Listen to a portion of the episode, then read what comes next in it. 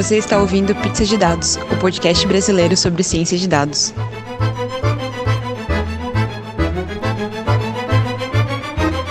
Oi, boa noite, pessoal. Eu sou a Letícia. Oi, pessoal. Eu sou o Gustavo. Oi, boa noite. Eu sou a Jéssica. Bom, a gente está aqui para fazer o terceiro Pizza de Dados, né? É, esse é o primeiro episódio de 2018. A pedido da Jéssica, eu vou falar, essa é uma mensagem do passado, porque a gente está fazendo isso aqui em 2017, mas esse é o primeiro episódio de 2018. De nada, Jéssica. Obrigada. E a gente está aqui para fazer o terceiro pizza de dados. Antes da gente começar, eu queria fazer dois agradecimentos. O primeiro é ao Marco Ruger, que deu a ideia maravilhosa de colocar a tarantela no começo do, do nosso podcast. Foi sensacional, muitos feedbacks sensacionais. E obrigada pelo Gustavo, que conseguiu colocar aquilo de forma tão boa. É, o segundo agradecimento é ao Diego, que fez a nossa logo bem bonitinha. Então, muito obrigada aos dois que contribuíram um monte para o nosso podcast estar tá ainda melhor. É, também falar que a gente está de site novo. Nosso site está com nova cara, novo formato, agora com a logozinha. Então, vocês estão convidados a conhecer em podcast.datascience.pizza. Também, hoje a gente está aqui para falar sobre tudo. A ideia, a gente vai fazer alguns episódios que a gente está chamando de Sabor da Casa, que vai ter o mesmo formato do nosso primeiro episódio. Vamos falar sobre o que a gente aprendeu nesse mês, o que a gente tem visto, e, e vai ser um episódio um pouco mais descontraído, como foi o primeiro, e a gente vai tentar intercalar isso com episódios é, com nossos convidados e temas mais específicos, né? Onde a gente vai poder se aprofundar mais num tema. Então, esses episódios de Sabor da Casa vão ter uma dinâmica um pouco mais é, livre e com assuntos diversos. Então é isso, bem-vindos ao nosso terceiro podcast e a gente vai começar. Bom, eu vou começar falando um pouco sobre o que eu tenho estudado. Eu estou um pouco viciada em outliers. é, um pouco. Tenho Bem pouquinho. Eu estou estudando bastante isso. Eu peguei alguns dados que estavam muito discrepantes e eu tive que fazer alguns cortes de outliers e aquilo estava uh, ah, me deixando bem agoniada, assim, sabe? Como como que você faz, e eu estou estudando um pouco sobre isso. Hoje eu consegui descobrir muito legal sobre o Elliptic Envelope do sklearn e o Isolation Forest, que eu entendi um pouco como eles funcionam, mas estou entendendo mais a fundo para ir vai fazer um blog post. Mas a ideia é que existem dois formatos que você pode fazer corte de outliers, pelo que eu vi, assim. Então você tem o nosso, nossa variável de, dependente, por exemplo, o nosso y, e aí você tem o histograma dela, né? Então vamos supor que a gente tem um histograma gordinho no começo com uma cauda longa. Você pode truncar o seu histograma, certo? Cortar os seus outliers de cauda longa, ou você pode fazer uma análise através dessas outras, é, dessas outras classes, que você pode passar o x e o y e ele encontra não só o outlier do y baseado no teu histograma, mas o teu é, os teus outliers de y baseado no teu x. Então ele pega a distribuição em n espaços, né, e, e ele encontra tu, os teus outliers. E os resultados foram incrivelmente diferentes, assim, tipo, absurdamente diferentes, de um jeito que eu não esperava, simplesmente truncando o meu histograma. Bem legal. E você pode passar para ele o seu é, critério de contaminação. Então, você fala que o seu, você tem 1% dos seus dados contaminados, então ele corta 1% dos seus dados, mas isso não, não significa que ele corta a ponta do, do histograma. Bem legal. Só que eu comecei a preparar esse, esse post, né? Eu quero fazer um post sobre isso, bem detalhado e tal. Só que o que eu percebi foi que eu não consegui encontrar um dataset com uma determinada distribuição. Eu queria um dataset bem específico, eu queria um dataset que eu tivesse vários features de X, eu tivesse um Y que não fosse uma distribuição normal, que fosse um dado de regressão e que tivesse uma distribuição com uma, uma cauda longa. E aí a minha primeira intuição foi no Kaggle, mas eu me senti meio estúpida, assim, porque eu olhava os, os, data, os datasets e, e eles simplesmente não me falavam nada e eu tinha que entrar em cada um e olhar cada CSV e muitas vezes é, não, não tinha, assim, uma variável que era a, a mais definitiva, vamos dizer assim, sabe? Alguma coisa que eu pudesse entender como uma variável dependente. Então, achei bem, bem complicado, assim, encontrar um histograma do jeito que eu queria, sabe? É, na verdade, um dado com um histograma, né? Uma distribuição do jeito que eu queria. Acabei usando o, o NumPy Random, algum, algum dos métodos do NumPy Random que tem essa distribuição, acho que é o Walt, Waltz. Ah, eu nunca gerei, usei NumPy para gerar dataset, eu sei que no R tem. Então eu imagino que no NumPy deva ter também. se, a gente É, ainda, porque no- se a gente ainda tiver algum usuário de R que nos escuta depois do último podcast. Olha, depois do último mandaram para mim o code style do R que o Google usa, então se tem code style, imagino que tem usuários escutando a gente ainda também. É, esse problema que você teve com o Kaggle, eu, eu tive barra tenho até hoje, né? Porque o Kaggle não é uma plataforma para disponibilização de datasets. Foi um, um, um outcome inesperado da plataforma de é, desafios, né? Basicamente, desafios, hackathons, maratonas e afins. É, porque quando você imagina uma plataforma de disponibilização de datasets, eu, pelo menos para mim, ou como eu imagino no meu mundo ideal cor-de-rosa, é, você imagina que você vai ter, além do próprio dataset, um conjunto de, de metadados, né, informações extras sobre aquele dataset. Por exemplo, se é um, dataset que foi gerado automaticamente, se é um dataset real, se ele tem uma distribuição é, padrão normal, ou se segue qualquer outra distribuição, ou se é uma distribuição desconhecida, qual é a variância, ou se não sabe a variância, esse tipo de coisa. Porque o, você disponibilizar o dataset é muito fácil. Gerar conjunto de dados e colocar tipo, no mundo é relativamente muito fácil, né? E por mais que as pessoas usem o Kaggle hoje para disponibilizar seus datasets, esse não, não é o, ide o ideal da plataforma, né? É, ela foi feita para organizar as competições e as explorações e as pessoas colocarem suas explorações e participarem das competições. Então, assim, é, esse problema do Kaggle, eu imagino que não seja só você que tenha, porque eu já procurei dataset no Kaggle, quando eu estava fazendo o segundo blog post do, da de Benford, que está em stand-by no meu computador, para poder fazer a análise de Benford em cima e achar um dataset que fizesse sentido para ser usado, foi muito difícil. E eu, até, eu não achei hoje, ainda não achei, principalmente porque eu escrevo blog post no meu tempo livre, então vai de pouquinho em pouquinho, assim, meia hora por dia, às vezes vai mais rápido, às vezes não. Então achar um dataset nesse meio tempo era sempre muito difícil. É, a minha solução foi criar um NumPy. Aí eu peguei o NumPy Waltz lá, eu acho. Depois no meu post eu vou colocar tudo certinho. E aí eu criei classes aleatórias é, de tipos de comércio, distribuí isso aleatoriamente ao longo do dataset. E criei também classes, é, também um número aleatório para o número de lojas que aquele comércio teria. E aí, quando eu fui fazer análise de outlier, eu rezei para dar um outlier tipo, legal, assim, né? Uma análise interessante, porque é, eu não, não, não tinha ideia, aquele dado não era real, sabe? Eu queria fazer uma análise mostrando que se eu cortasse o histograma, como é que aquilo ficaria no meu dataset, mas se eu encontrasse o outlier baseado, sei lá, como é que o cara teve um lucro de 500 mil reais por mês se ele tinha duas lojas, sabe? Eu queria esse tipo de outlier que aparecesse. E acabou dando certo. Mas, de fato, é, acho que uma plataforma de datasets bem estruturados, né, bem linkados, isso é uma coisa, é uma coisa que faz falta. É, essa parte de metadados, né, os dados sobre os dados, é uma parte importante, né? Tem, se eu não me engano, eu vou achar o link e vou botar aí.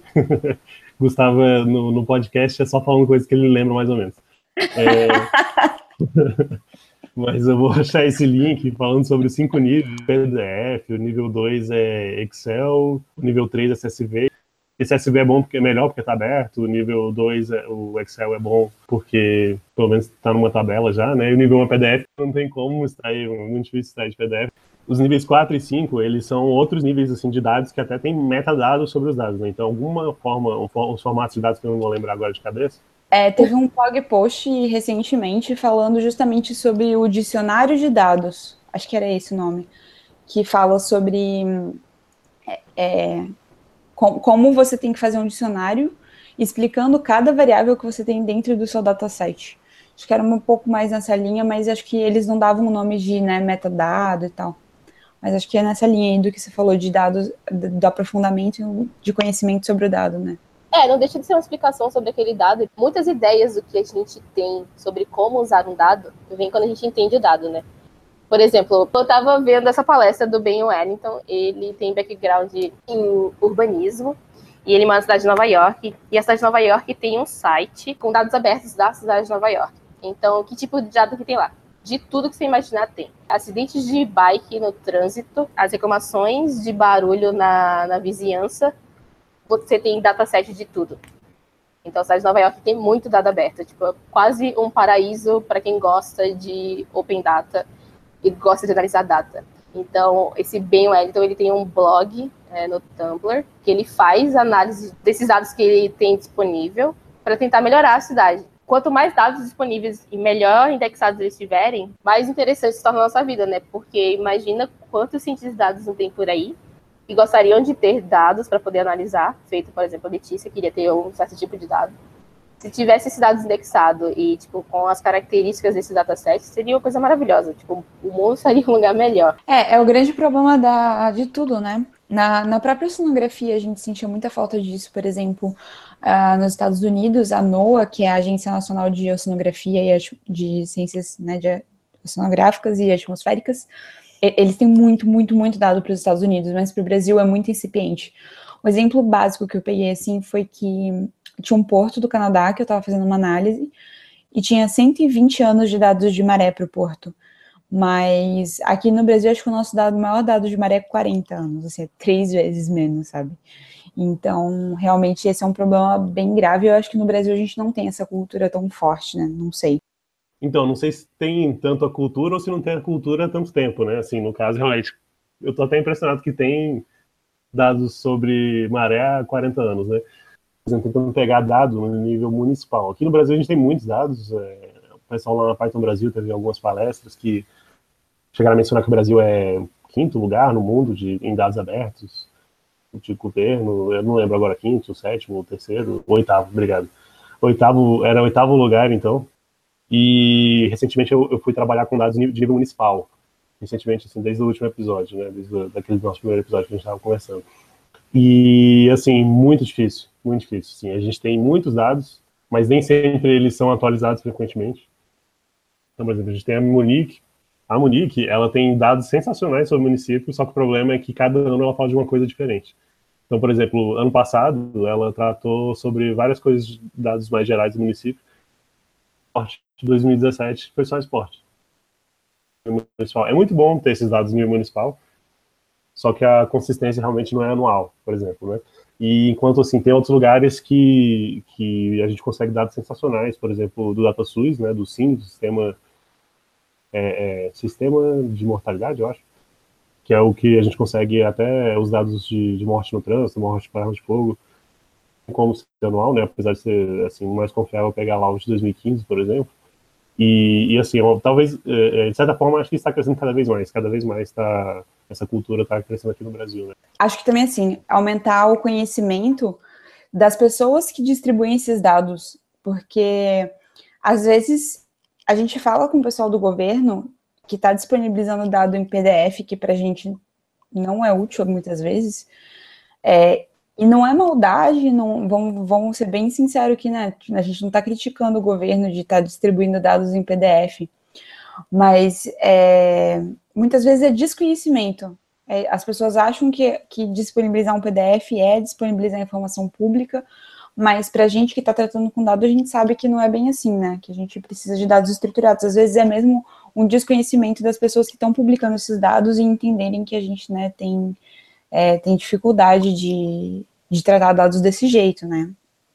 É, eu... e, sem, sem, falar sobre padronização das bases de dados, porque é, só antes da gente passar por pontos, tem bases de dados que não tem um código do IBGE. Super bases de dados com informações super importantes, por exemplo, o MPF fez o índice de transparência, que não é, não é anual, mas teve 2015 e 2016, se não me engano. Ele não colocou o código do IBGE, ele colocou um nome. E aí, por causa disso, agora o Gustavo é o mestre dos nomes dos municípios brasileiros, municípios que mudaram de nome, todos os municípios têm dois nomes, todos os municípios que algumas pessoas escrevem com Z e outras com S.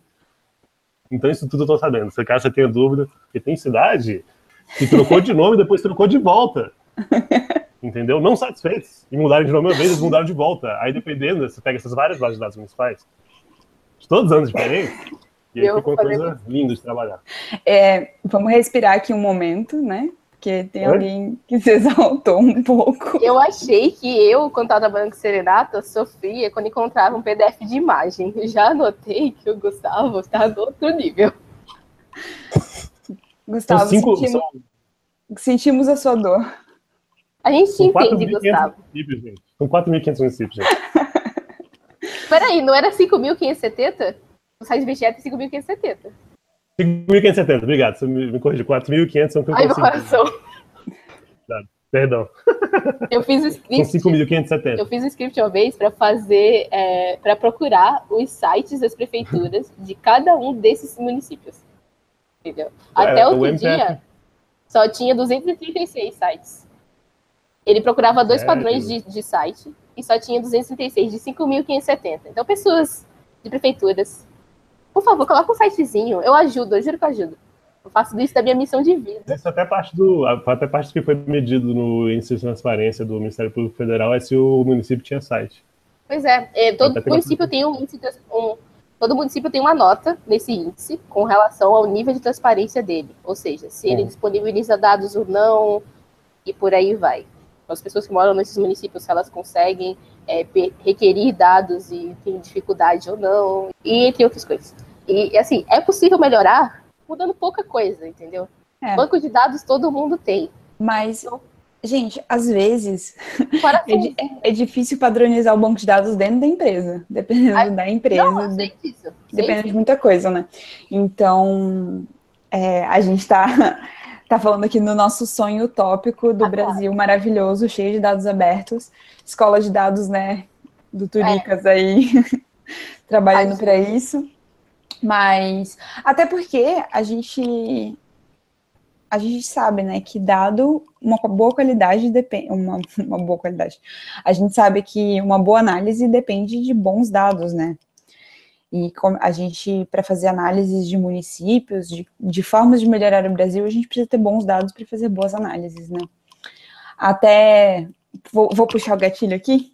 Eu vi um dado esses dias, na verdade, um artigo chamado Eu pensei que eu estava pronto para começar a, a, escrever redes neurais. Meu Deus, como eu estava errado. Muito bom artigo falando sobre justamente essa dificuldade, né? Que a gente vê muitos tutoriais com os datasets limpos e prontos e maravilhosos e tudo bem. E aí você chega na vida real, vem aquele dataset, Deus do céu você não tem a menor ideia do que está acontecendo, e aí tem dado faltando, e aí a sua rede neural simplesmente não funciona, os seus modelos não, não predizem nada, seus erros lá na casa do chapéu, para a gente não ter que me bipar aqui. E aí ele falando justamente sobre essa dificuldade, né? Porque a gente vê tutoriais maravilhosos, lindos, datasets maravilhosos, R, R2 e F1 score lá em cima, perto na casa do 1, e aí, de repente, você pega um dataset da vida real que não é nada daquilo que está falando, e aí tem outlier, e aí tem dado errado, e aí tem dado faltando, e aí tem dado de uma coluna na outra coluna, e aí vem o, a enxurrada de, de, de trabalhos, né? Inclusive, ele cita alguns artigos bem legais, eu vou, eu vou só colocar o link para esse artigo aí, depois vocês dão uma olhada nos outros, mas eles citam alguns artigos que falam é, acho que 37 razões pelo qual a sua rede neural não está funcionando, era é, é alguma coisa assim, tem uns dois ou três artigos que ele cita nessa, nessa, nesse estilo, assim, para ajudar você, tá, sua rede neural não está funcionando, o que, que você pode ver para tentar melhorar, né? Engraçado que, eu não sei o que acontece, mas eu, eu tenho muitas pessoas que eu conheço que estudam ciência de dados, e, e eventualmente essas pessoas chegam é, em neural networks, Redes orais não é um assunto fácil, não é trivial. Primeiro, porque envolve matemática pra caramba. E segundo, porque, por envolver matemática pra caramba, você precisa ter a, a base de cálculo toda é, muito bem fundamentada para depois entender os conceitos de redes neurais. Que isso aí também já complica bastante, entendeu? Então você tem camada sobre camada de coisas difíceis para você entender e você calcular e você assimilar e você levar em consideração na hora de construir sua rede neural. Fora os dados que você vai estar tá atualizando. Tá entendendo? Atualizando, não, desculpa. Utilizando. Então, além do, do fato que são conceitos é, difíceis, é, não triviais, né, como a maioria das coisas que a gente vê dados, redes neurais têm um, um, peso muito maior nessa, nessa carga né, de conteúdo que ela traz, assim, para cima dos dados. Então, você precisa saber muito bem dos seus dados, você precisa saber muito bem do que você quer tirar da rede neural, para poder você saber como é que você vai implementar. Existem vários tipos de redes, e aí você só estudar uma e achar que vai ser legal não é o suficiente. Aí você estuda a segunda e você acha que a segunda é a solução para os seus problemas. Aí você descobre de uma terceira e por aí vai, e assim sucessivamente. Isso quando você não descobre que redes neurais não resolvem o seu problema. E aí lá vamos para deep learning, por aí vai. Então, muitas coisas. Ou aquela velha, aquela piada do XKCD, né? Que não sei se é do XKCD que fala assim que tentando implementar um algoritmo de machine learning, quando na verdade o que ele precisava de um monte de ifs e elses funcionando no sistema dele. Tem, aquela, tem uma outra piada também, eu queria saber o que vocês acham sobre isso. Tipo, ah, quando dá problema em algoritmo tal, você faz tal coisa. Quando dá problema em deep learning, em redes neurais, você só bota mais, mais neurônios. É isso? Assim? É simples assim? é, eu acho que não. Eu, eu não sei. Eu tive uma uma superfície de redes neurais no curso do Andrew. E basicamente redes neurais de, depende de, de, bastante coisas, assim, você tem que fazer uma análise de, de como, né, que quantos neurônios você precisa, normalmente quantas camadas.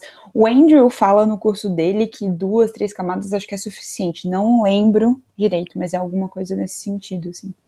Então, como eu falei no primeiro, no primeiro Pizza de Dados, eu estava fazendo o curso do Andrew NG, de Machine Learning no, na Coursera, no Coursera.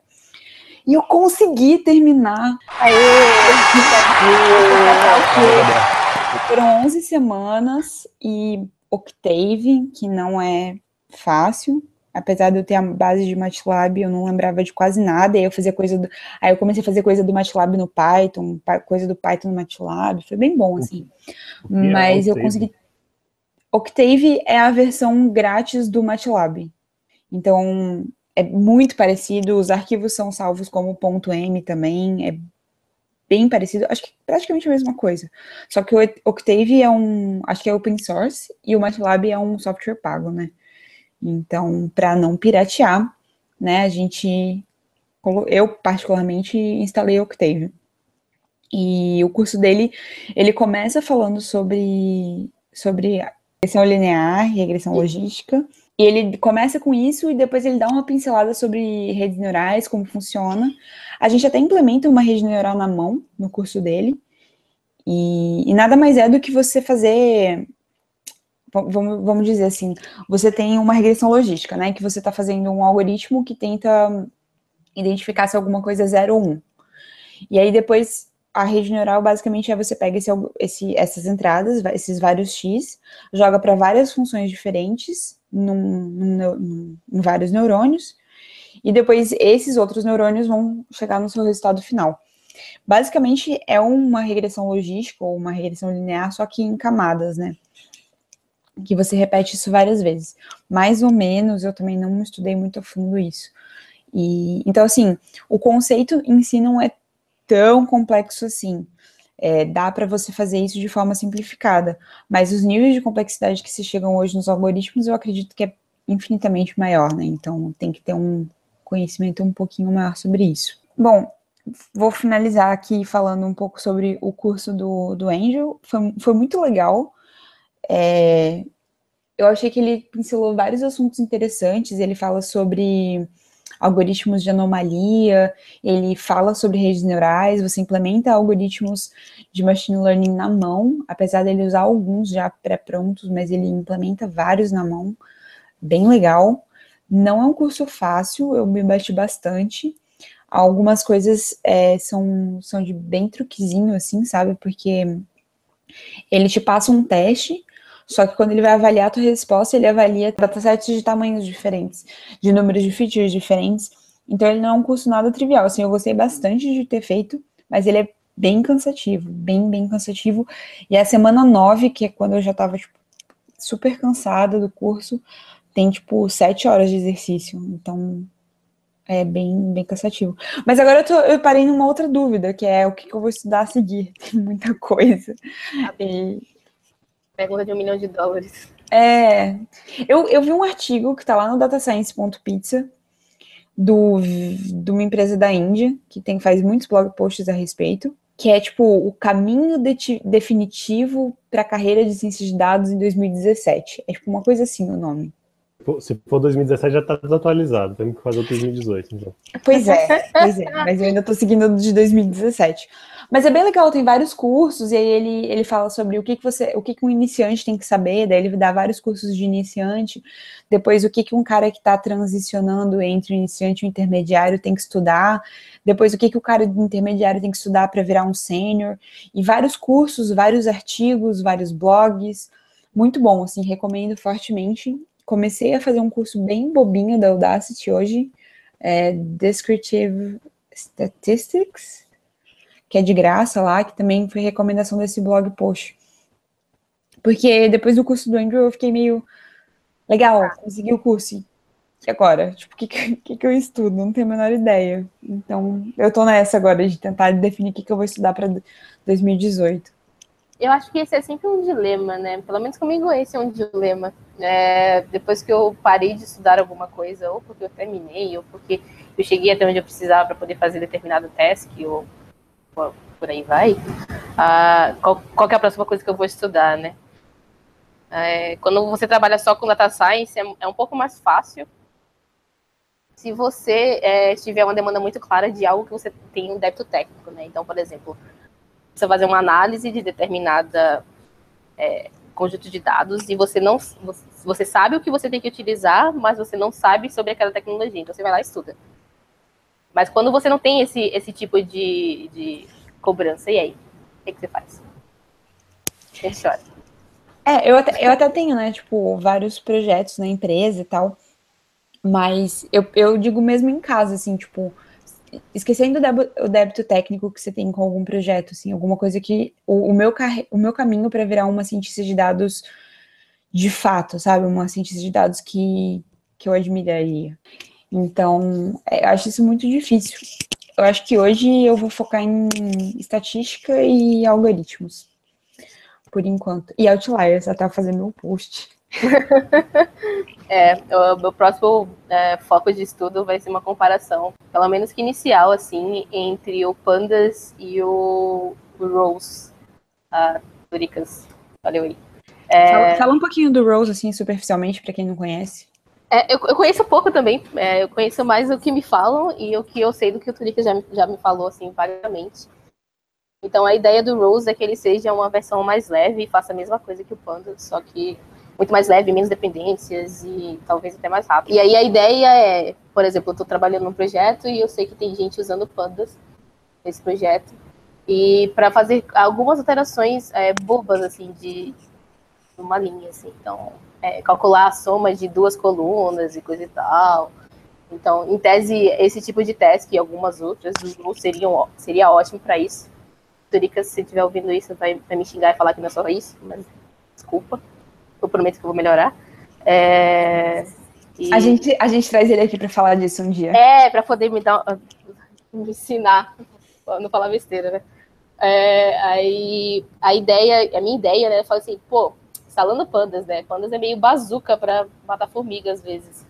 Porque ele precisa de um monte de dependências e, e GCC e bibliotecas Linux e blá blá blá. E isso demora, tipo, a subir o container Docker para poder fazer uma, sei lá, soma de coluna e tal. Eu falei assim, cara, será que nesse caso não seria melhor usar uma coisa que seria um pouco mais leve, entre aspas, assim, para poder fazer esse tipo de, de, de conta? Então, esse tipo de curiosidade me move. É, é uma coisa que eu tenho curiosidade de, de, saber, nesse sentido, como que as duas bibliotecas diferem, né? Porque, porque eu deixaria de usar o Pandas, que é uma biblioteca que é amplamente utilizada em Data Science, para usar o Rose, por exemplo. Todas as pessoas que eu conheço que estão trabalhando com Data Science hoje trabalham com Pandas. Então, é, se eu tiver um, um argumento muito forte no sentido de eu vou demorar, sei lá, um terço do tempo para instalar e a, a, a, transformação que eu preciso fazer da, da matriz ou o que for, é, vai ser tipo tão rápida quanto, ou às vezes mais rápida, ou coisa do gênero, por que não usar uma ferramenta que em tese é melhor e pesa menos no, na minha stack, né? Então é esse é o meu foco aí para o futuro próximo. Por sinal, eu recomendo fortemente também, eu vou colocar o link aqui na, nos nossos links, a entrevista do cara que escreveu o Pandas, não lembro o nome dele. Hum, deixa... Como é que é o nome? Nome de pessoas, é difícil. Wes McKinney, que escreveu Pandas, ele deu uma entrevista e tá em português no Flipboard. Bem legal, falando sobre como ele teve a ideia de fazer o Pandas, como é que foi esse, esse processo, e, e, bem legal, assim, é, vale a pena ver. Ainda, eu ainda acho que a gente devia fazer o, o time do Pizza de Dados no Kego e, e começar a ganhar dinheiro, mas beleza. Bom, então é isso, pessoal. É, a gente vai encerrando, né? Ficando por aqui hoje. Muito obrigada aí pelo, pelo pessoal, né? A gente sempre divertido conversar e falar, trocar um pouco de ideia sobre, sobre o que a gente está estudando. Às vezes, às vezes a gente se sente meio ET, né? Meio perdido no que estudar. É bom trocar umas ideias aí. É, queria agradecer também o pessoal que pediu por esse tipo de, de podcast, especialmente o Malk, que deu, deu a ideia aí e acho que é isso. A gente se vê no próximo Pizza de Dados. Boa noite, pessoal. É, boa noite, porque a gente tá gravando de noite. É, bom ano novo, já que a gente vai ao ar em 2018. É isso. tchau, tchau. Ó, quem pediu, toma, tá aí. Pediu podcast? Toma podcast! Coisa agressiva. Meu Deus do céu. Tá bom. Boa noite, pessoal. Tchau. Boa noite, gente. Você acabou de ouvir mais um Pizza de Dados. Você pode encontrar mais episódios no iTunes ou em seu agregador favorito. E nos seguir no Twitter em arroba pizza de dados para mais novidades quentinhas. Tchau!